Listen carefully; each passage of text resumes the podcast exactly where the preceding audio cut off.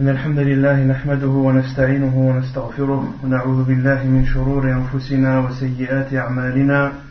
من يهده الله فلا مضل له ومن يضلل فلا هادي له. وأشهد أن لا إله إلا الله وحده لا شريك له وأشهد أن محمدا عبده ورسوله.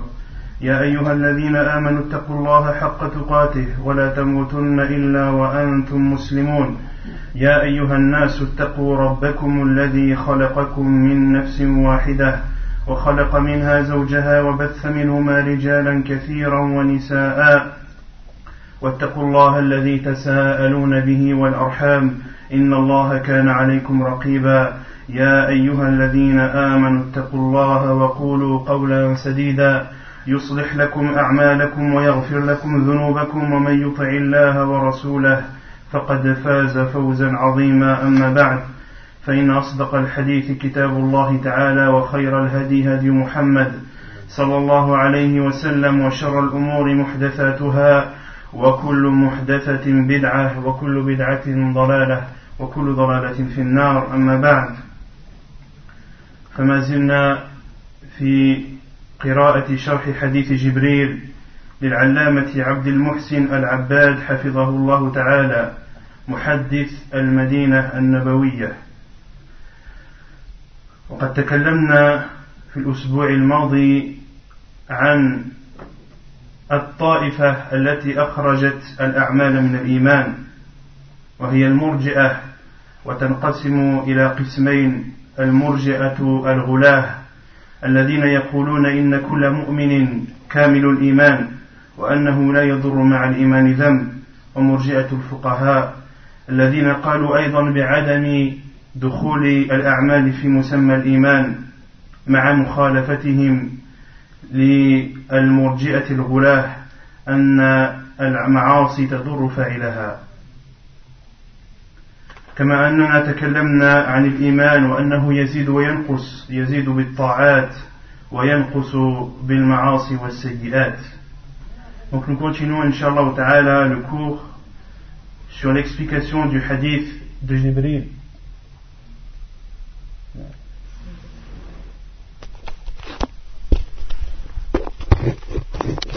Sur l'explication du hadith de Jibril alayhi salam, explication faite par Cheikh Abdul Muhsin al-Abbad, hafidahullah ta'ala.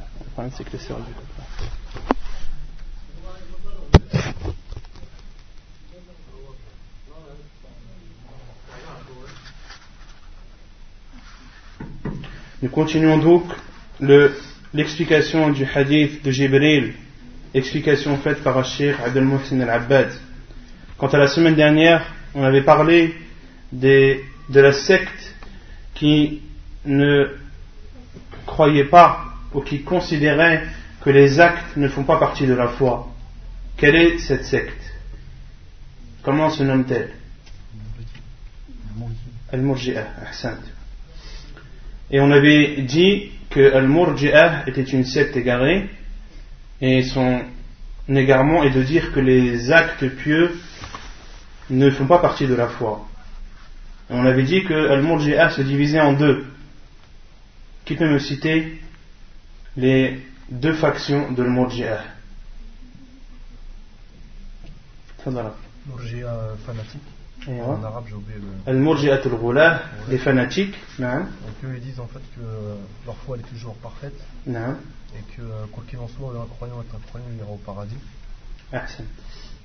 Donc Al-Murji'at al les fanatiques, disent que tout croyant a une foi parfaite, a une foi complète.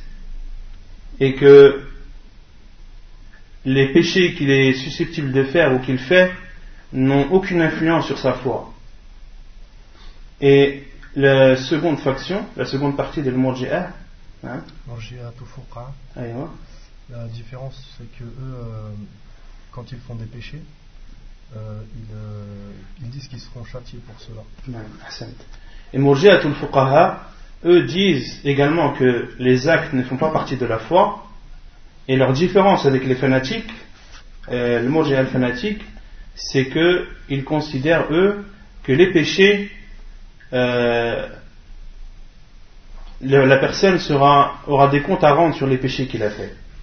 Et que les péchés euh, porteront préjudice à la personne qui les fait. De même qu'on avait parlé de la foi, qu'elle augmente et qu'elle diminue, elle augmente avec, en faisant de bonnes actions et elle diminue en faisant des péchés.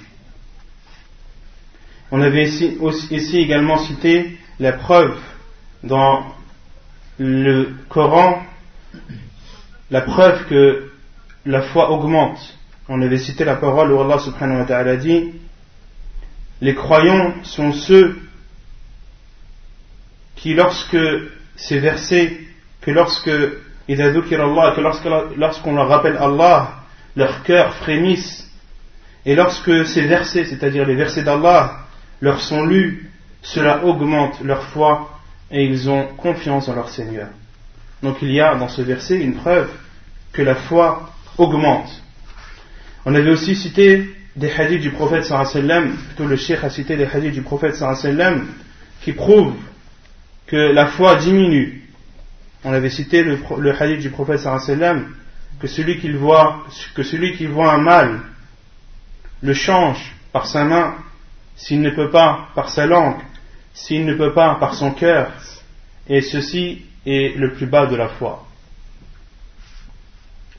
De même qu'on avait aussi cité le hadith où le prophète sallam, en parlant des femmes, dit qu'elles ont, qu'elles ont un manque de raison, un manque dans la raison et dans la religion, hadith rapporté par Al-Bukhari et Muslim.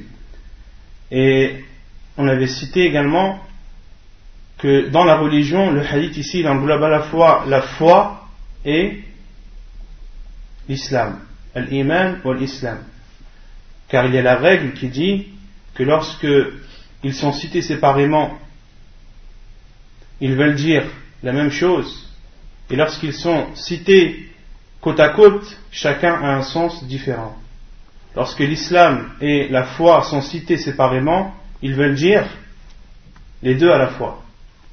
Et lorsqu'ils sont cités côte à côte, lorsqu'on dit l'islam et la foi, l'islam signifie les choses extérieures et la foi signifie les choses intérieures. Donc lorsqu'ils se séparent, ils se rejoignent dans le sens, et lorsqu'ils se rejoignent, ils se séparent dans le sens. Et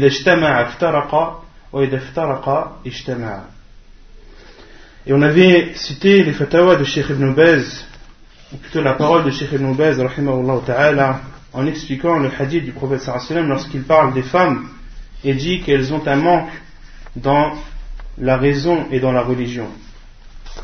Et euh, beaucoup de personnes m'ont demandé euh, l'enregistrement du cours, notamment pour euh, réécouter la parole de Sheikh Ibn Baz, mais malheureusement, la semaine dernière, l'enregistrement n'a pas pu être fait.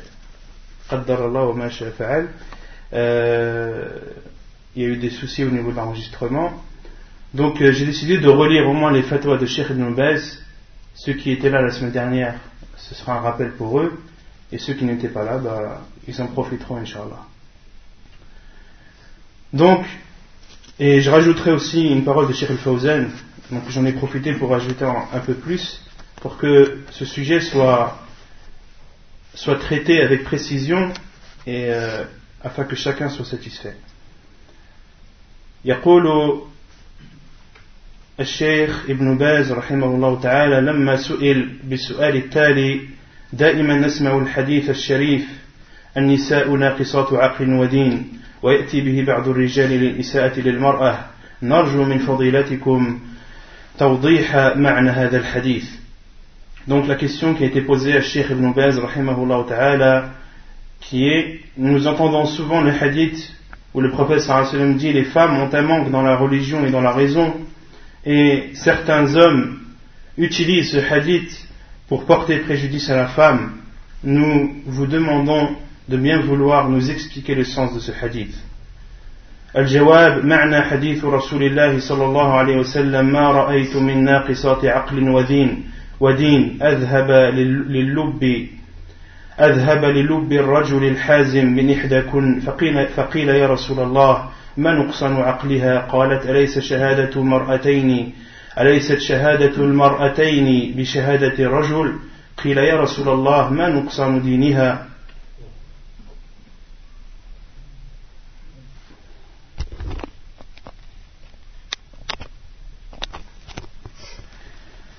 قيل يا رسول الله ما نقصان دينها؟ قالت أليست إذا حاضت؟ لم تصلي ولم تصوم. بين عليه الصلاة والسلام أن نقصان عقلها من جهة ضعف حفظها وأن شهادتها تجبر بشهادة امرأة أخرى وذلك لضبط الشهادة بسبب أنها قد تنسى فتزيد في الشهادة أو تنقصها. Donc, Cheikh Ibn Baz répond à la question en disant le sens du hadith du prophète sallam lorsqu'il dit Je n'ai vu je n'ai vu de personnes qui ont un manque de raison et de religion comparable à ou capable de faire perdre la raison d'un homme d'un homme lucide à l'une d'entre vous à l'une d'entre vous en parlant aux femmes. Et il a été dit au prophète sallam quel est leur manque dans la raison le prophète sallam a répondu le témoignage de deux femmes ne vaut-il pas le témoignage d'un homme? Et il a été dit au prophète sallam ensuite et quel est son manque dans la religion? Le prophète sallam a répondu lorsqu'une femme a ses menstrues est-ce qu'elle prie ou est-ce qu'elle gêne la réponse est non. Le prophète sallam donc Shirun continue en disant rahimahullah euh, le prophète a montré que le manque dans la raison est au niveau du témoignage. Et que le témoignage d'une femme seule n'est pas accepté. Sauf s'il est, accompagné du témoignage d'une autre femme. Et ceci afin que le témoignage de la femme soit bien compris car elle peut oublier ou ne pas bien comprendre la chose كما قال الله سبحانه وتعالى واستشهدوا شهيدين من رجالكم فإن لم يكونا رجلين فرجل وامرأتان ممن ترضون من الشهداء أن تضل إحداهما فتذكر إحداهما الأخرى. الآية. كما لدي الله سبحانه وتعالى dans le Coran selon le sens faites-en témoigner par deux témoins d'entre vos hommes et à défaut de deux hommes un homme et deux femmes d'entre ceux que vous agréez. comme témoin, en sorte que si l'une d'elles s'égare, l'autre puisse la rappeler. وأما نقصان دينها فلأنها في حال الحيض والنفاس تدع الصلاة وتدع الصوم ولا تقضي الصلاة فهذا من نقصان الدين Et quant à ce manque dans la religion, il est dû au fait que pendant ses règles, pendant la période de ses menstrues et des lochis, elle délaisse sa prière de même qu'elle délaisse le jeûne du ramadan ou le jeûne en général, et elle ne rattrape pas la prière. Et ceci est un manque dans la religion.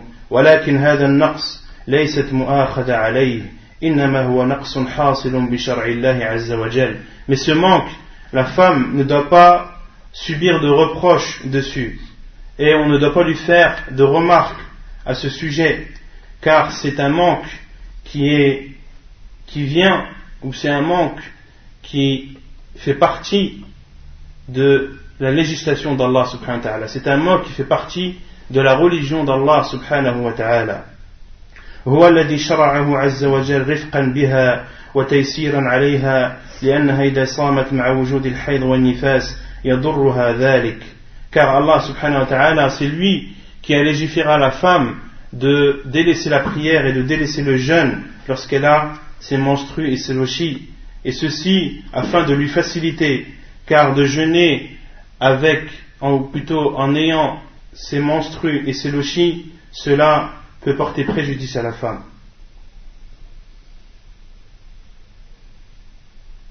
فمن رحمة الله شرع لها ترك الصيام وقت الحيض والنفاس والقضاء بعد ذلك et par la sagesse d'Allah subhanahu wa ta'ala, il a légiféré à la femme de délaisser le jeûne pendant ces périodes de menstrues et de lochi et de les rattraper ensuite.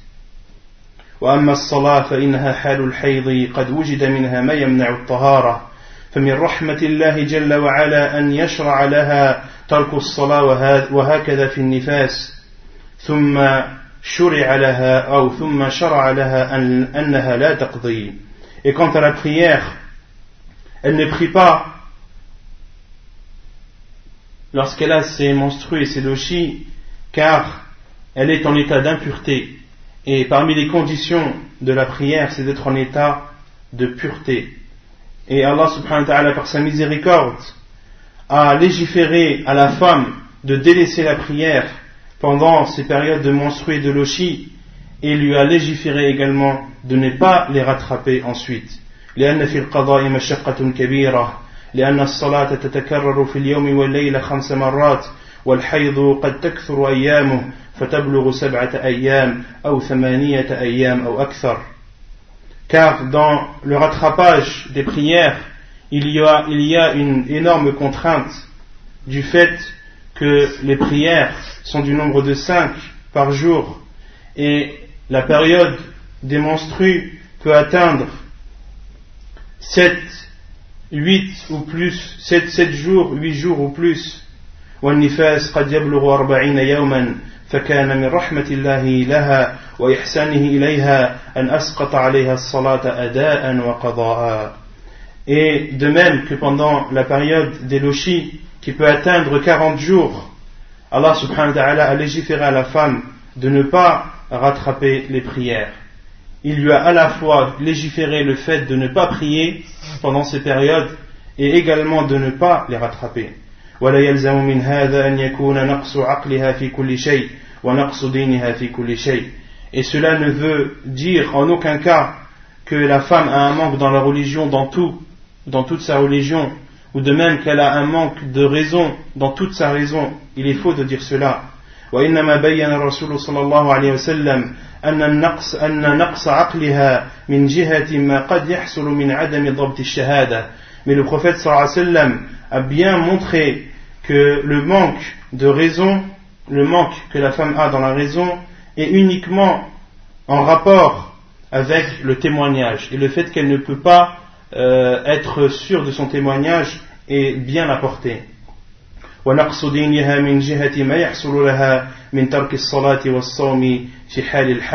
De même que le manque dans la religion est bien spécifique et bien précis, le professeur sallam a parlé d'une chose précise il a bien dit que c'était le fait qu'elle délaisse la prière pendant ces périodes, la prière et le jeûne pendant ces périodes de menstrues et de lochi.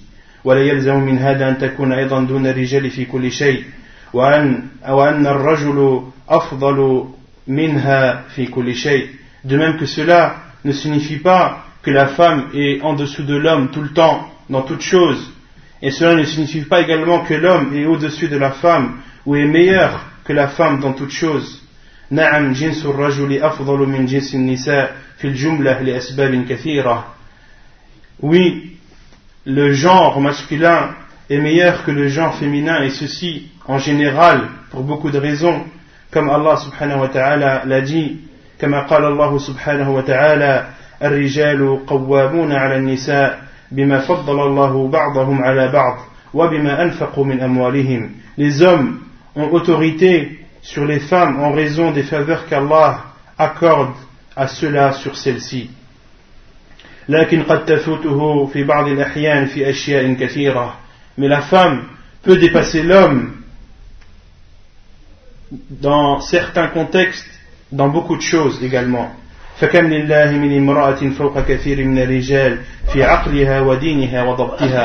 et combien de femmes sont au-dessus des hommes dans leur raison, dans leur religion et dans leur compréhension des choses?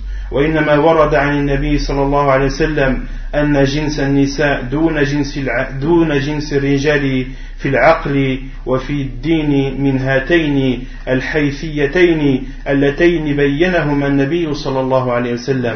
Mais ce qui a été rapporté par le prophète صلى الله عليه وسلم, c'est que le genre féminin est en dessous du genre masculin dans la raison et dans la religion uniquement sur ces deux points et uniquement sur ces deux points que le prophète sallam a expliqué. وقد تكثر منها الأعمال الصالحة فتربو على كثير من الرجال في عقلها الصالح في عملها الصالح وفي تقواها لله جل وعلا وفي منزلتها في الآخرة. Et la femme peut surpasser les hommes dans ses actes pieux qu'elle accomplit, et plus elle fait des actes pieux, et plus elle, est, elle peut faire beaucoup d'actes pieux qui lui, permettent, qui lui permettront d'être au-dessus des hommes, à la fois dans les actes qu'elle accomplit, mais de même dans sa piété envers Allah subhanahu wa ta'ala, de même qu'elle peut, qu'elle peut avoir une place au paradis meilleure que celle d'un homme. وقد تكون لها عناية في بعض الأمور فتضبط ضبطا كثيرا أكثر من ضبط بعض الرجال في كثير من المسائل.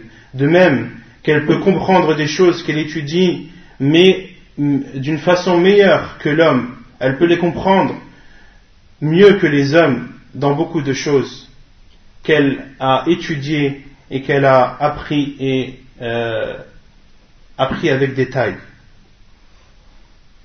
فتضبط ضبطا كثيرا أكثر من ضبط بعض الرجال في كثير من المسائل التي تعتني بها وتجتهد في حفظها وضبطها فتكون مرجعا في التاريخ الإسلامي وفي أمور كثيرة. Et la femme musulmane est marji' fi tarikh l'islam est une référence dans l'histoire musulmane. Les savants utilisent beaucoup le, les femmes au temps du prophète sallallahu alayhi wa sallam, as-sahabiyat, qui sont une référence pour toutes les femmes qui les ont suivies dans la religion et dans la piété envers Allah subhanahu wa ta'ala. وهذا واضح لمن تأمل أحوال النساء في عهد النبي صلى الله عليه وسلم وفي في عهد النبي صلى الله عليه وسلم وبعد ذلك et ceci est flagrant pour celui qui a étudié euh, le, le, comportement des femmes au temps du prophète sallallahu alayhi wa sallam. وبهذا يعلم أن النقص لا يمنع من الاعتماد عليها في الرواية وهكذا في الشهادة بامرأة أخرى إذا انجبرت بامرأة أخرى.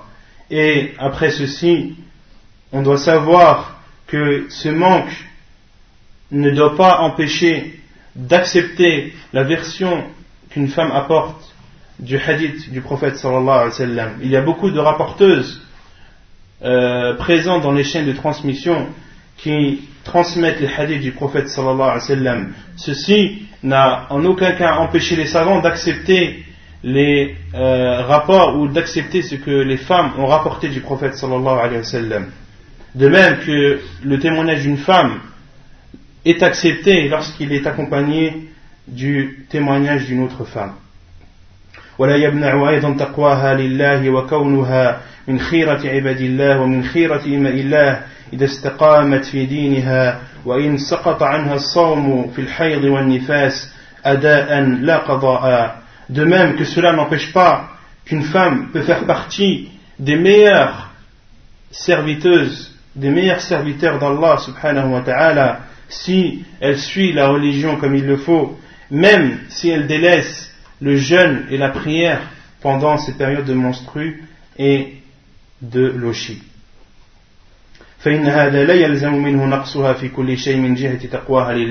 Cela ne signifie en aucun cas qu'elle est en dessous de l'homme dans toute chose.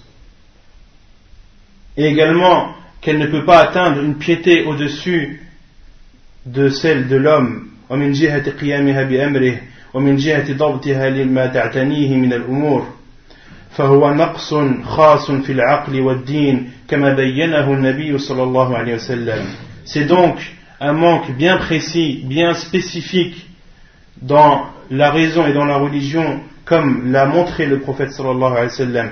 فلا ينبغي للمؤمن أن يرميها بالنقص في كل شيء. Il est, il n'est pas permis aux croyants, à l'homme musulman, de dire à la femme qu'elle a un manque dans toute chose. وضعف الدين في كل شيء. Et qu'elle a un manque également dans la religion, dans toute la religion. وإنما هو ضعف خاص بدينها وضعف في عقلها فيما يتعلق بضبط الشهادة ونحو ذلك. فينبغي إيضاحها وحمل كلام النبي صلى الله عليه وسلم وحمل كلام النبي صلى الله عليه وسلم على خير المحامل وأحسنها.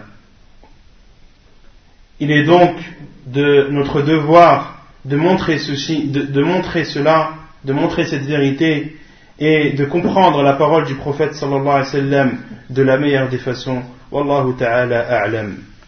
Donc là, c'était l'explication que Sheikh Ibn Baz, ta'ala, a donné à ce hadith.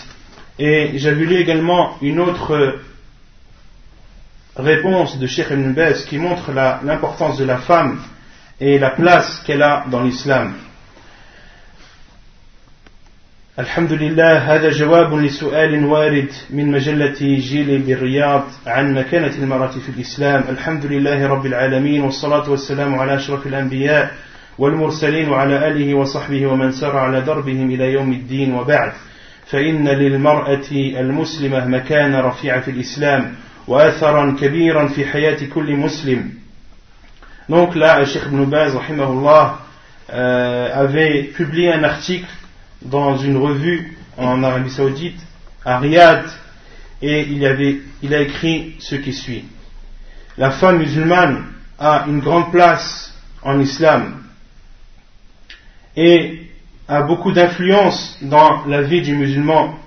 فهي المدرسة الأولى في بناء المجتمع الصالح إذا كانت هذه المرأة تسير على هدى من كتاب الله وسنة نبيه صلى الله عليه وسلم et la femme est la première école qui euh, construit la société pieuse, une société pieuse, lorsque cette femme, bien sûr, suit euh, le livre d'Allah et la sunna de son prophète sallallahu alayhi wa sallam.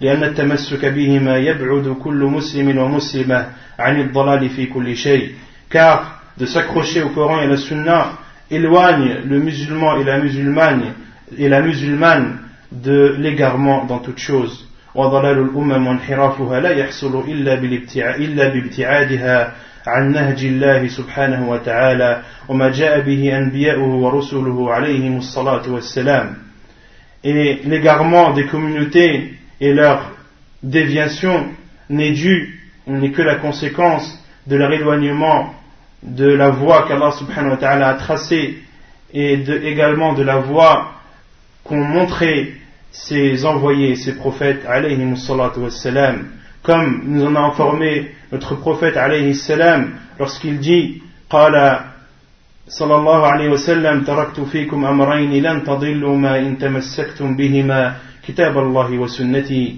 comme nous en a informé le prophète sallallahu alayhi wa sallam dans le hadith lorsqu'il dit je vous ai laissé deux, deux choses vous ne serez égarés vous ne serez jamais égarés tant que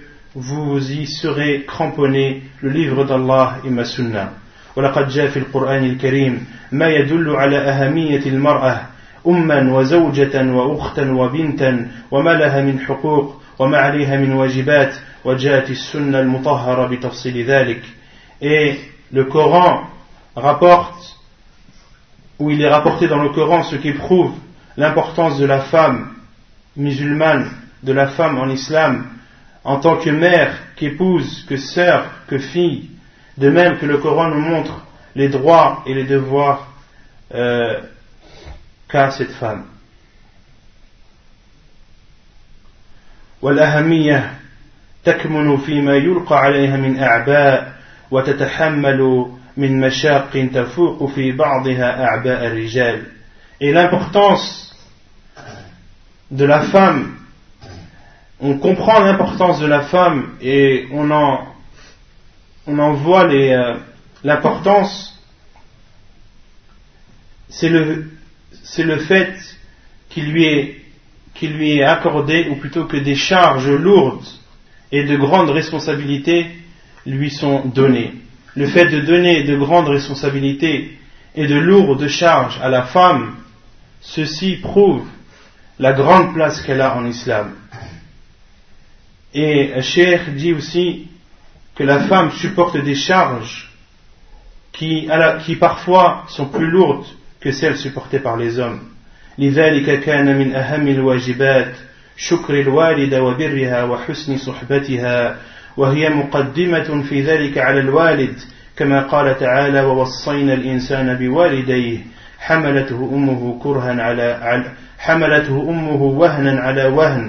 وفصاله في عامين أن اشكر لي ولوالديك إلي المصير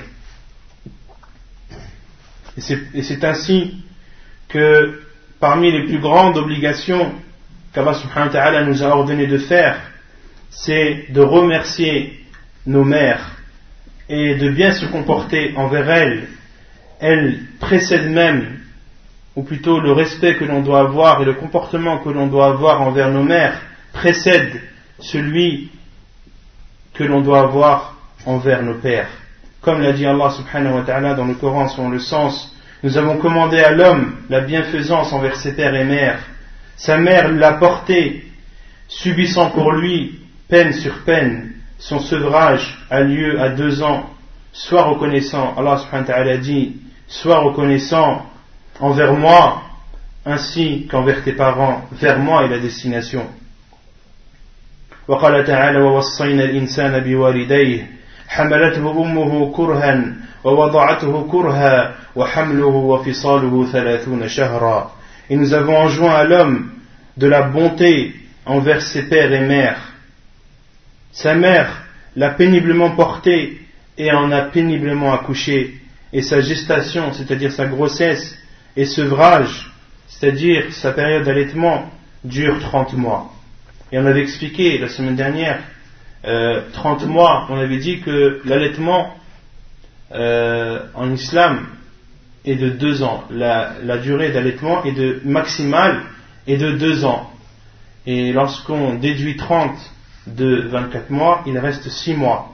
Et les savants ont expliqué que 6 mois était la période minimum, minimale de gestation. C'était la période minimale de grossesse pour qu'un enfant euh, soit constitué. وجاء رجل إلى رسول الله صلى الله عليه وسلم فقال يا رسول الله من أحق الناس بحسن صحبتي بحسن صحابتي؟ قال أمك قال ثم من؟ قال أمك قال ثم من؟ قال أمك قال ثم من؟ قال أبوك. ومقتضى ذلك أن يكون للأم ثلاثة أمثال من مال الأب من, من البر. Et il est rapporté qu'un homme est venu vers le prophète sallallahu alayhi wa sallam. Il lui a dit, ô envoyé d'Allah, quelle est la personne qui mérite le mieux que je me, qui mérite que je me comporte le mieux envers elle? Le prophète sallallahu alayhi wa sallam lui a répondu, ta mère, c'est ta mère. L'homme lui demanda, et ensuite, le prophète alayhi wa sallam lui dit, c'est ta mère. Et l'homme lui demanda encore, et ensuite, le prophète alayhi wa lui a répondu, c'est ta mère. L'homme lui dit encore, et ensuite, il dit ton père. Et Sheikh Ibn Baz dit que l'on comprend de ce hadith que l'on doit se comporter euh, envers nos mères trois fois mieux qu'envers nos pères.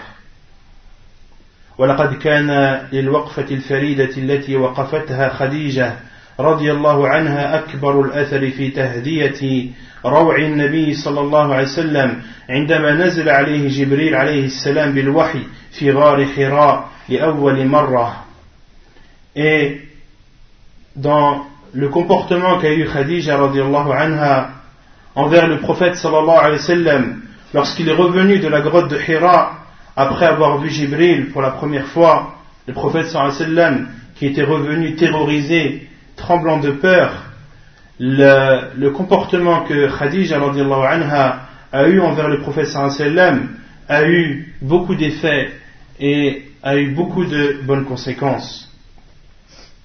Le prophète sallam est arrivé devant Khadija et ses, et ses lèvres tremblaient. فقال دثروني دثروني لقد خشيت على نفسي le prophète sallam a dit enveloppez-moi, enveloppez-moi, j'ai peur pour ma personne. فقالت رضي الله عنها أبشر فوالله لا يخزيك الله أبدا إنك لتصل الرحم Et Khadija radiallahu anha a répondu au prophète sallallahu alayhi wa sallam Je t'annonce la bonne nouvelle, je jure par, ce, par Allah que Allah subhanahu wa ta'ala ne t'humiliera jamais. إنك لتصل الرحم وتصدق الحديث car tu noues les liens de parenté, et lorsque tu parles, ta parole est véridique, et tu supportes celui qui est incapable, et tu donnes à celui qui est démuni, et tu te comportes de la meilleure façon avec tes invités. Et tu atteins celui et tu aides plutôt celui qui est atteint par un malheur وأيضا لا ننسى أثر عائشة رضي الله عنها حيث أخذ عنها الحديث كبار الصحابة وكثير من النساء الأحكام المتعلقة بهن De même, n'oublions pas les traces que Aïcha radiallahu anha a laissées lorsque les plus grands compagnons du prophète sallam ont pris d'elle la science, de même que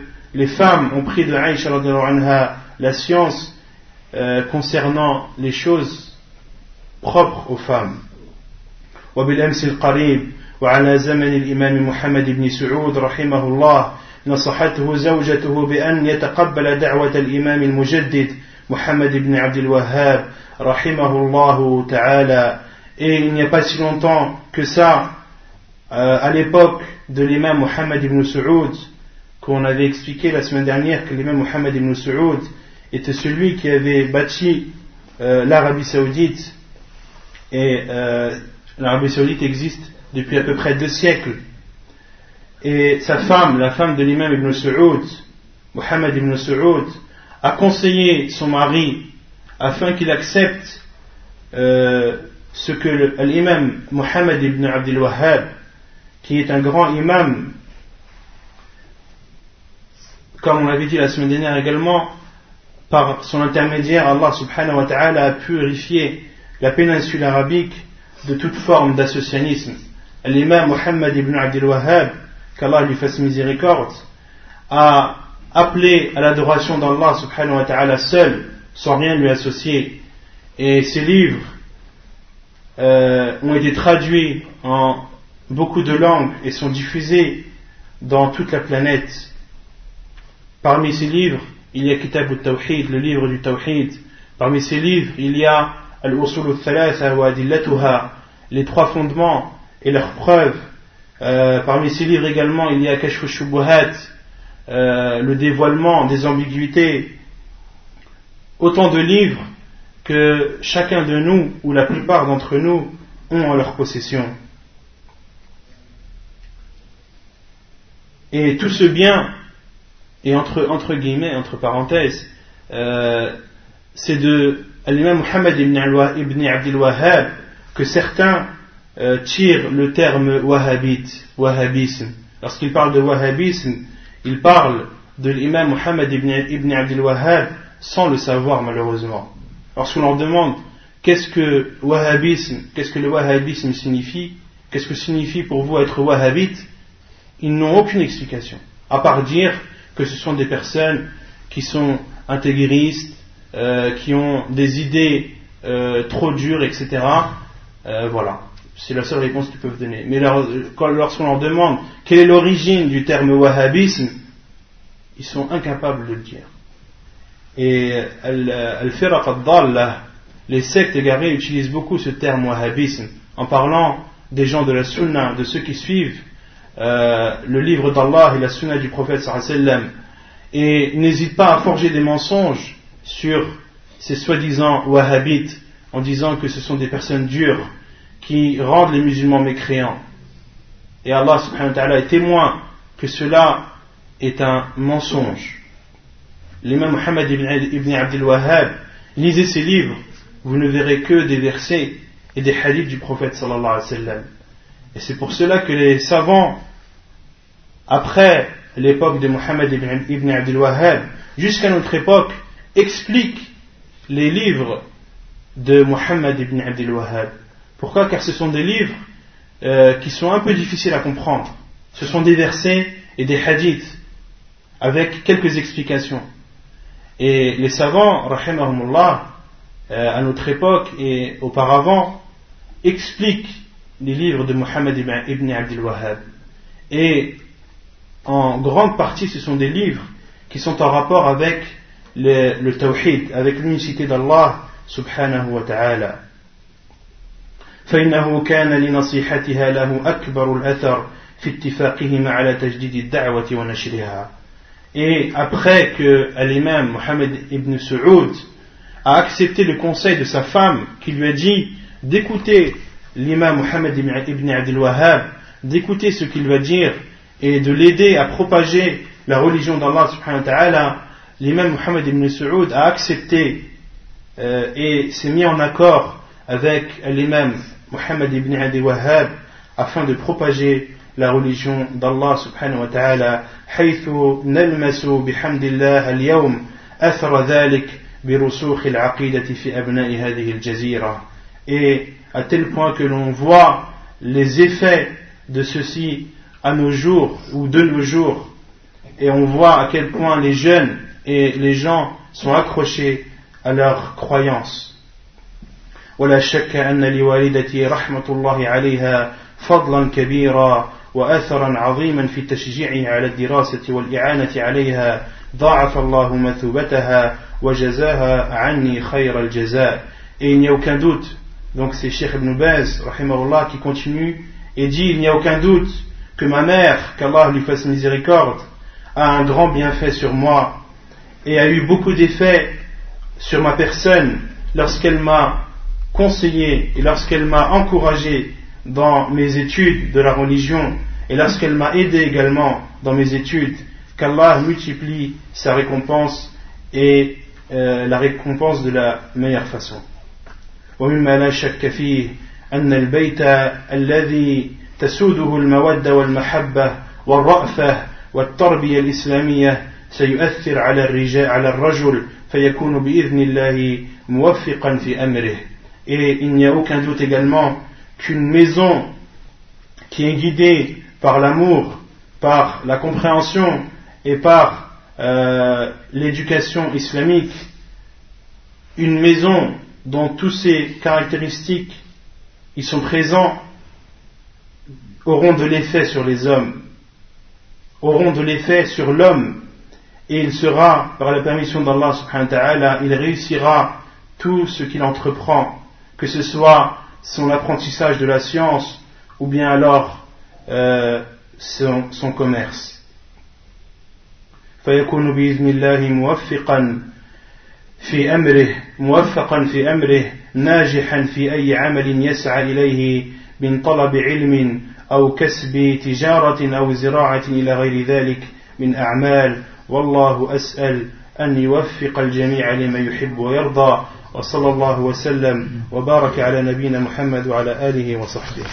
donc ça c'était euh, la parole de Cheikh Ibn Baz rahimahullah ta'ala concernant euh, l'importance de la femme et la place qu'elle a dans l'islam. Et je vais vous lire maintenant la parole de Cheikh Al-Fawzan, qu'Allah le préserve, qui est un des savants de notre siècle, et alhamdulillah il est encore vivant, on doit donc essayer d'en profiter au maximum. Donc la parole que, de Sheikh El que je vais vous lire est tirée d'une cassette. Une cassette qui a pour titre Mas'ouliyat al-mar'ah في الإسلام قال قال تعالى ولقد كرمنا بني آدم وحملناهم على وحملناهم في البر والبحر ورزقناهم من الطيبات وفضلناهم على كثير ممن خلقنا تفضيلا donc Cheikh cite la, la parole d'Allah subhanahu wa ta'ala certes nous avons honoré le fils d'Adam nous les avons transportés les fils d'Adam nous les avons transportés sur terre et sur mer leur avons attribué de bonnes choses comme nourriture et nous les avons nettement préférés à plusieurs de nos créatures wa jal karrama an-naw'a al-insani ala kathir min makhluqatihi rijalan wa nisa'a Allah a honoré l'être humain par rapport, par rapport à ses autres créatures. Il a honoré l'être humain, qu'il soit un homme ou une femme. خلق الله الجنسين الذكر والأنثى وأوجب عليهم واجبات مشتركة وواجبات مختصة بكل نوع منهم. Subhanahu wa ta'ala a créé les deux sexes, l'homme et la femme, il leur a ordonné des choses qu'ils doivent respecter mutuellement, de même qu'Allah a ordonné à chacun des sexes des choses spécifiques à elle, ou spécifiques à lui. وأما الواجبات المشتركة فأعظمها عبادة الله وحده لا شريك له. Et parmi la plus grande des obligations que se doit d'accomplir à la fois les hommes et les femmes et d'adorer Allah subhanahu wa ta'ala seul sans rien lui associer. قال الله تعالى يا أيها الناس اعبدوا ربكم وقال وما خلقت الجن والإنس إلا ليعبدون وقال وما أمروا إلا ليعبدوا الله مخلصين له الدين Allah subhanahu wa ta'ala dit dans le Coran selon le sens Ô vous les gens, adorez votre Seigneur. Et il dit aussi subhanahu wa ta'ala Je n'ai créé les djinns et les êtres humains que pour qu'ils m'adorent. Et il dit aussi subhanahu wa ta'ala selon le sens Et ils n'ont été ordonnés que d'adorer Allah et d'être sincères dans leur religion. Et ceci englobe à la fois les hommes et les femmes. وكذلك الواجبات الدينية الشعائر الصلوات الزكاة الصوم الحج الصدقات وسائر الطاعات فرائضها ونوافلها فيشترك فيها الرجال والنساء De même que la prière, le, le zakat, le jeûne, le hajj euh, et tout ce qui est ordonné par Allah subhanahu wa ta'ala, les hommes et les femmes sont similaires à ce sujet. الله سبحانه وتعالى قال الله تعالى فاستجاب لهم ربهم أني لا أضيع عمل عامل منكم من ذكر أو أنثى من عمل صالح من عمل صالحا وقال تعالى من عمل صالحا من ذكر أو أنثى وهو مؤمن فلنحيينه حياة طيبة ولنجزينهم أجرهم بأحسن ما كانوا يعملون Allah subhanahu wa ta'ala dit sur le sens leur Seigneur les a alors exaucés en disant en vérité je ne laisse pas perdre le bien que quiconque parmi vous fait, homme ou femme. Il dit aussi, subhanahu wa ta'ala, quiconque, mâle ou femelle, fait une bonne œuvre, tout en étant croyant, nous lui ferons vivre une bonne vie, et nous les récompenserons, certes en fonction des meilleurs de leur action.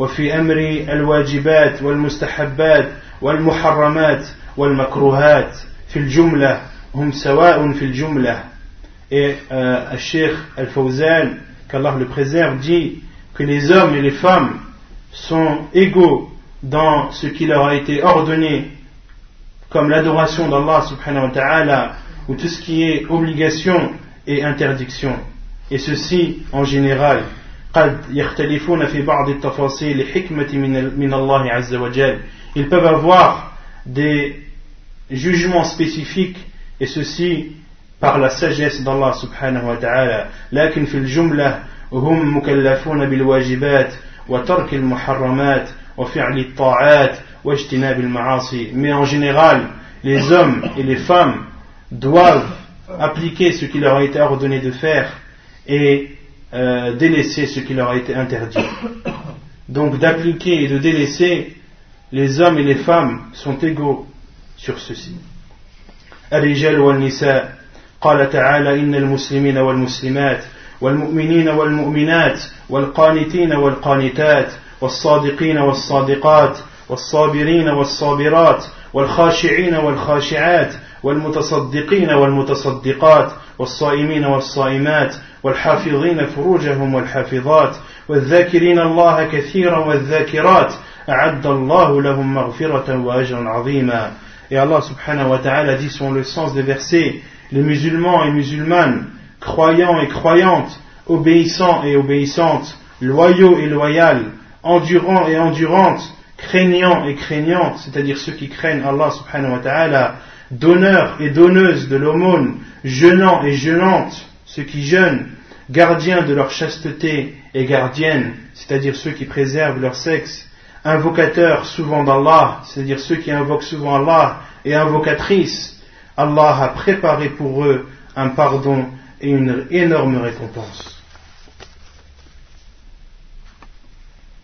وقال تعالى وما كان لمؤمن ولا مؤمنة إذا قضى الله ورسوله أمرا أن يكون لهم الخيرة من أمرهم Et Allah subhanahu wa ta'ala dit aussi selon le sens des versets, il n'appartient pas à un croyant ou à une croyante, une fois qu'Allah et son messager ont décidé d'une chose, d'avoir encore le choix dans leur façon d'agir. Donc on voit bien dans ces versets qu'Allah subhanahu wa ta'ala cite les hommes et les femmes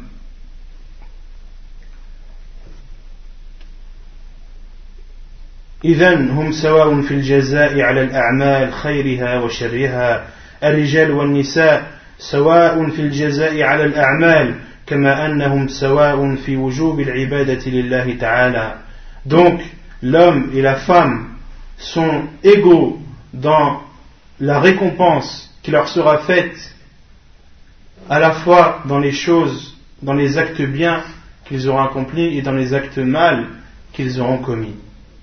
Donc, à la fois les hommes et les femmes sont égaux dans le fait d'appliquer les ordres d'Allah et de délaisser les interdits, de même qu'ils sont égaux quant à la récompense qu'ils auront selon leur acte.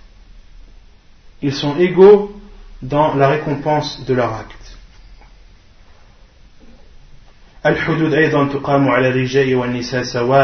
de même que de même pour les sentences elles sont appliquées à la fois euh, pour les hommes et pour les femmes. قال تعالى الزانية والزاني فاجلدوا كل واحد كل واحد منهما مئة جلدة. وقال والسارق والسارقة فاقطعوا أيديهما جزاء بما كسب نكال من الله. والله عزيز حكيم. تقام الحدود على الرجال والنساء في جرائمهم في جرائمهم التي ارتكبوها. subhanahu wa ta'ala dit celui qui a commis l'adultère que ce soit un homme ou une femme fouettez-le de cent fouets ou fouettez-le cent fois. Et il dit aussi subhanahu wa ta'ala et le voleur et la voleuse coupez-leur la main pour ce qu'ils ont commis. Et on avait expliqué dans des cours précédents que les sentences en islam ne peuvent être appliquées que par un juge musulman. Un juge musulman ou une personne qui l'a légué. En aucun cas, les musulmans doivent appliquer les sentences entre eux. Il est interdit à un musulman d'appliquer une sentence. Le seul permis d'appliquer les sentences est le juge musulman. Et autrement dit, les sentences en islam, al-hudud, ne peuvent pas être appliquées dans un pays comme celui-ci. ne peuvent pas être appliqués dans un pays euh, où l'autorité n'est pas donnée à un juge musulman. Et euh, même les savants qui ont atteint le plus haut degré de science n'ont pas le droit d'appliquer les sentences. Les savants expliquent, montrent aux gens les sentences et donnent les conditions pour les appliquer, etc. Et ce sont les juges c'est le gouverneur, à la base, c'est le gouverneur musulman qui applique les sentences Soit c'est lui qui les applique directement, ou bien alors ceux qu'il a légués. Et en aucun cas, les musulmans n'ont le droit de s'appliquer les sentences mutuellement. ولكن هناك أشياء ينفرد بها أحد الجنسين على الآخر فالرجال ينفردون ببعض الأحكام اللائقة بالرجال والنساء ينفردن ببعض الأحكام اللائقة بالنساء mais il y a certaines choses qui sont propres à, chacun des deux sexes, des choses propres, des jugements propres aux hommes et des jugements propres aux femmes. ومن ثم لما كانت الواجبات على الرجال والنساء وترك المحرمات والمعاصي مطلوبة من الرجال والنساء كان لابد أن يوجه للنساء نصائح ومحاضرات ودروس وأن يعلمن من العلم ما يستقيم به دينهن. Et après avoir, après avoir su l'homme et la femme sont pareils, sont égaux dans le fait d'appliquer les ordres d'Allah et de délaisser ses interdits, il est du devoir et il est obligatoire de conseiller les femmes et de leur donner des conférences et des cours afin qu'elles apprennent de la science, ce qui leur permettra d'être bien dans leur religion et de suivre leur religion euh, comme il le faut. Et elles ne doivent pas être délaissées ni euh, rabaissées. النبي صلى الله عليه وسلم كان يخص النساء أحيانا بخطبة ويخص النساء ببعض المجالس لما طلبنا منه ذلك عليه الصلاة والسلام Le prophète sallallahu alayhi wa sallam donnait des discours propres aux femmes, donnait des discours qui étaient réservés uniquement aux femmes. Et le prophète sallallahu alayhi wa sallam leur réserver également des cours et des assises afin de répondre à, afin de répondre à leurs questions. وكنا يسألن النبي صلى الله عليه وسلم ويجيبهن et elles demandaient au prophète sallallahu alayhi wa sallam elles posaient des questions au prophète sallallahu alayhi wa sallam et il leur répondait رأينا أن الله تعالى خاطب النساء أحيانا خاطب الرجال والنساء أحيانا بوصف واحد يا أيها الناس هذا يشمل الرجال والنساء de même qu'Allah subhanahu wa ta'ala dans le Coran parle des fois euh, aux hommes et aux femmes à la fois et dans d'autres versets il parle bien précisément aux femmes comme dans le verset où Allah dit Ya ayyuhannas, ô vous les gens, ceci englobe les hommes et les femmes. Ya ayyuhalladhina amanu, hada yashmiru rijal wal nisa. Et également, lorsqu'Allah dit Ô vous qui avez cru, ceci englobe les hommes et les femmes. هذا الوصف وصف الإيمان يدخل فيه المؤمنون والمؤمنات وأحيانا تخاطب المرأة وحدها قال تعالى وقل للمؤمنات يغضضن من أبصارهن ويحفظن فروجهن ولا يبدين زينتهن Et de même que des fois, dans le Coran, Allah subhanahu wa ta'ala parle directement aux femmes, comme dans le verset où Allah subhanahu wa ta'ala dit son le sens, et dit, c'est-à-dire dit au Muhammad, dit aux croyantes de baisser leur regard et de préserver leur sexe et de ne pas montrer leur beauté. Et ensuite, Allah subhanahu wa ta'ala, dans le verset après, euh, il dit Et euh, ensuite, dans le, la même sourate, Allah subhanahu wa ta'ala dit et dit aux croyants également de baisser leur regard et de préserver leur sexe. ثم إنه وجه النصيحة للجميع وتوبوا إلى الله جميعا أيها المؤمنون لعلكم تفلحون Et ensuite, Allah subhanahu wa ta'ala dit Et repentez-vous tous euh, vers Allah subhanahu wa ta'ala et repentez-vous tous vers Allah subhanahu wa ta'ala afin que vous soyez parmi les gagnants. وقال صلى الله عليه وسلم لا يحل لامرأة تؤمن بالله واليوم الآخر أن تسافر مسيرة يوم وليلة إلا مع ذي محرم Et le prophète, le prophète sallam également euh, parlait directement aux femmes. Il dit dans un hadith, il n'est pas permis à une femme qui croit en Allah et au jour du jugement de voyager euh, d'une distance parcourue en un jour et une nuit, sauf en étant accompagnée d'un mahram.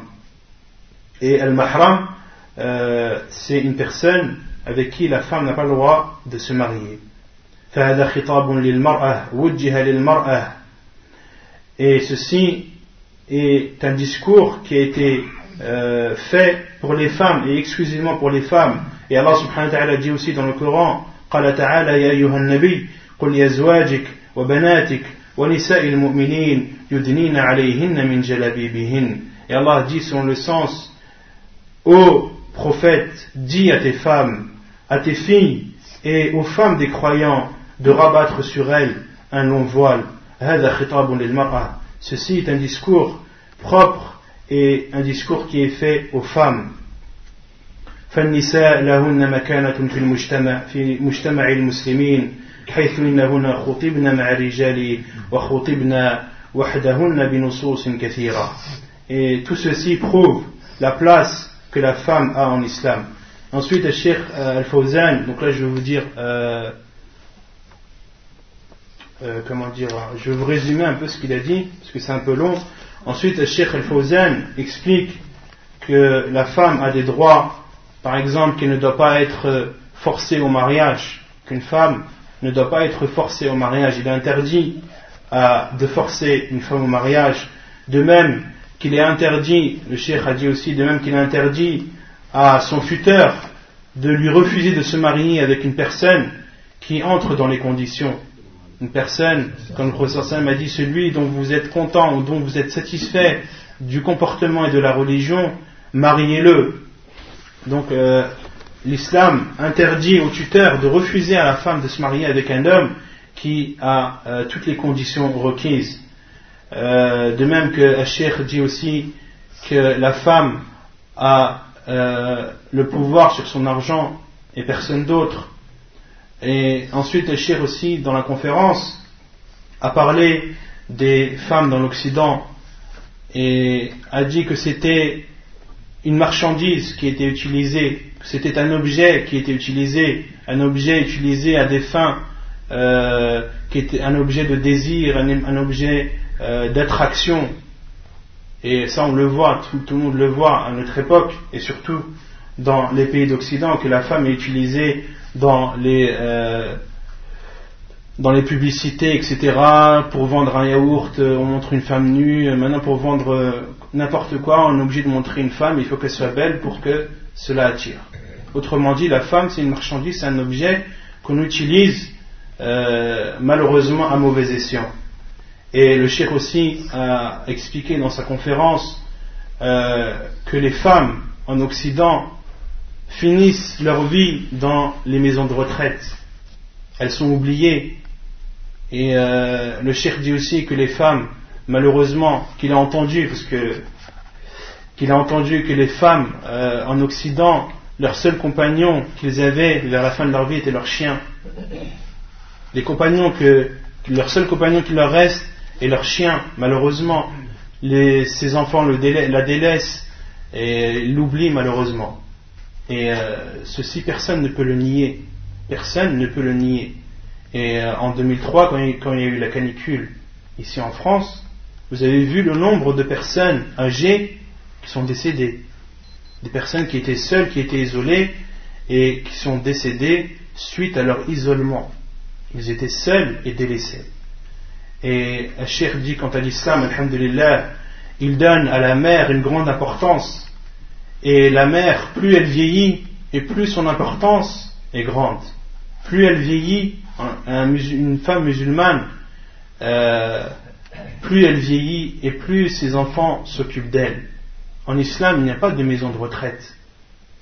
Comme ta mère t'a élevé et a pris soin de toi dans ta jeunesse, il est de ton devoir de prendre soin d'elle et de t'occuper d'elle dans sa vieillesse. En islam, il est interdit de mettre, sa, de mettre sa mère dans une maison de retraite. Non, ta mère, tu dois t'en occuper jusqu'à la fin de ses jours. Et Alhamdulillah, euh, le prophète sallam nous a ordonné de bien nous comporter envers nos mères. Allah subhanahu wa nous a ordonné dans le Coran, juste après avoir ordonné de n'adorer que lui et ne rien lui associer, il a dit et comportez-vous de la meilleure façon envers vos parents. Donc, la femme musulmane, ceci prouve qu'elle a une grande importance en islam. Une femme musulmane, une mère, ne doit pas être délaissée. Au contraire, on doit s'en occuper le plus possible. Et euh, je vais vous citer aussi également quelques hadiths du prophète sallam et je vais finir par ceci. Le prophète sallam قال النبي صلى الله عليه وسلم ولا يكون لأحد ثلاث بنات أو أخوات le professeur sallam dit Si l'un d'entre vous a trois filles ou a trois sœurs et se comporte avec elles de la meilleure des façons, sans qu'il ne rentre au paradis, Allah subhanahu wa le fera rentrer au paradis. Celui qui a trois sœurs ou trois filles et qui s'occupe d'elles et qui se comporte avec elles de la meilleure des façons, Allah subhanahu wa ta'ala le fera rentrer au paradis. C'est un hadith jugé bon par Sheikh al-Albani.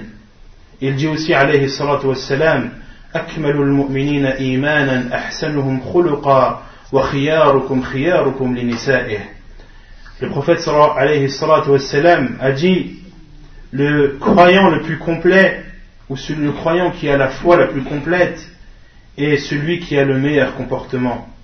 Et le meilleur d'entre vous est celui qui est meilleur avec sa femme. Et le meilleur d'entre vous est celui qui est meilleur avec sa femme. Et dans un autre hadith, le prophète sallam dit euh, Et moi, je suis celui qui se comporte le mieux envers ses femmes. Hadith rapporté dans la silsila sahiha de Sheikh al-Albani. Et le prophète alayhi dit également إذا صلت المرأة خمسها وصامت شهرها وحصن وحصنت فرجها وأطاعت زوجها قيل لها ادخل الجنة et le prophète dit aussi dans un hadith si la femme accomplit ces cinq c'est-à-dire ces cinq prières jeûne son mois c'est-à-dire le mois du ramadan préserve son sexe et obéit à son mari, il lui sera dit le jour du jugement, entre au paradis par la porte que tu désires. Donc après tout ce que je viens de citer, que ce soit la parole des savants ou euh, les versets ou les hadiths du prophète alayhi tout ceci nous prouve l'importance de la femme en islam et la grande place qu'elle a. Et tout ceci également répond directement à ceux qui disent soi-disant que la femme musulmane est oppressée, que la femme musulmane est, euh, est exploitée, que la femme musulmane est triste. Non. Alhamdulillah, euh, Allah subhanahu wa ta'ala nous ordonne dans le Coran et le prophète comme je viens de le citer, nous ordonne de nous comporter de la meilleure des façons envers les femmes. Et quant aux femmes qui portent le voile, elles le portent par conviction. Elles le portent pour satisfaire Allah subhanahu wa ta'ala. Elles le portent pour accéder au paradis. En aucun cas elles ne sont oppressées. En aucun cas elles ne sont humiliées. Au contraire, pour elles, c'est une force et c'est une puissance de porter le voile. Pour elles, c'est une fierté de porter le voile. Donc pourquoi dire que le fait qu'une femme porte le voile, cela revient à l'humilier? En aucun cas, c'est une humiliation pour la femme. Au contraire, une femme humiliée, c'est celle qui s'expose devant tout le monde, celle qui montre sa beauté et qui s'embellit devant tout le monde. C'est elle qui est humiliée malheureusement. Mais celle qui se préserve, qui se préserve pour Allah subhanahu wa ta'ala, qui fait ce qu'Allah subhanahu wa ta'ala lui a ordonné, qui a la pudeur, qui a la honte, en aucun cas cette femme est humiliée. ونكتفي بهذا القدر وصلى الله وسلم وبارك على نبينا محمد وعلى آله وصحبه أجمعين وآخر دعوانا أن الحمد لله رب العالمين.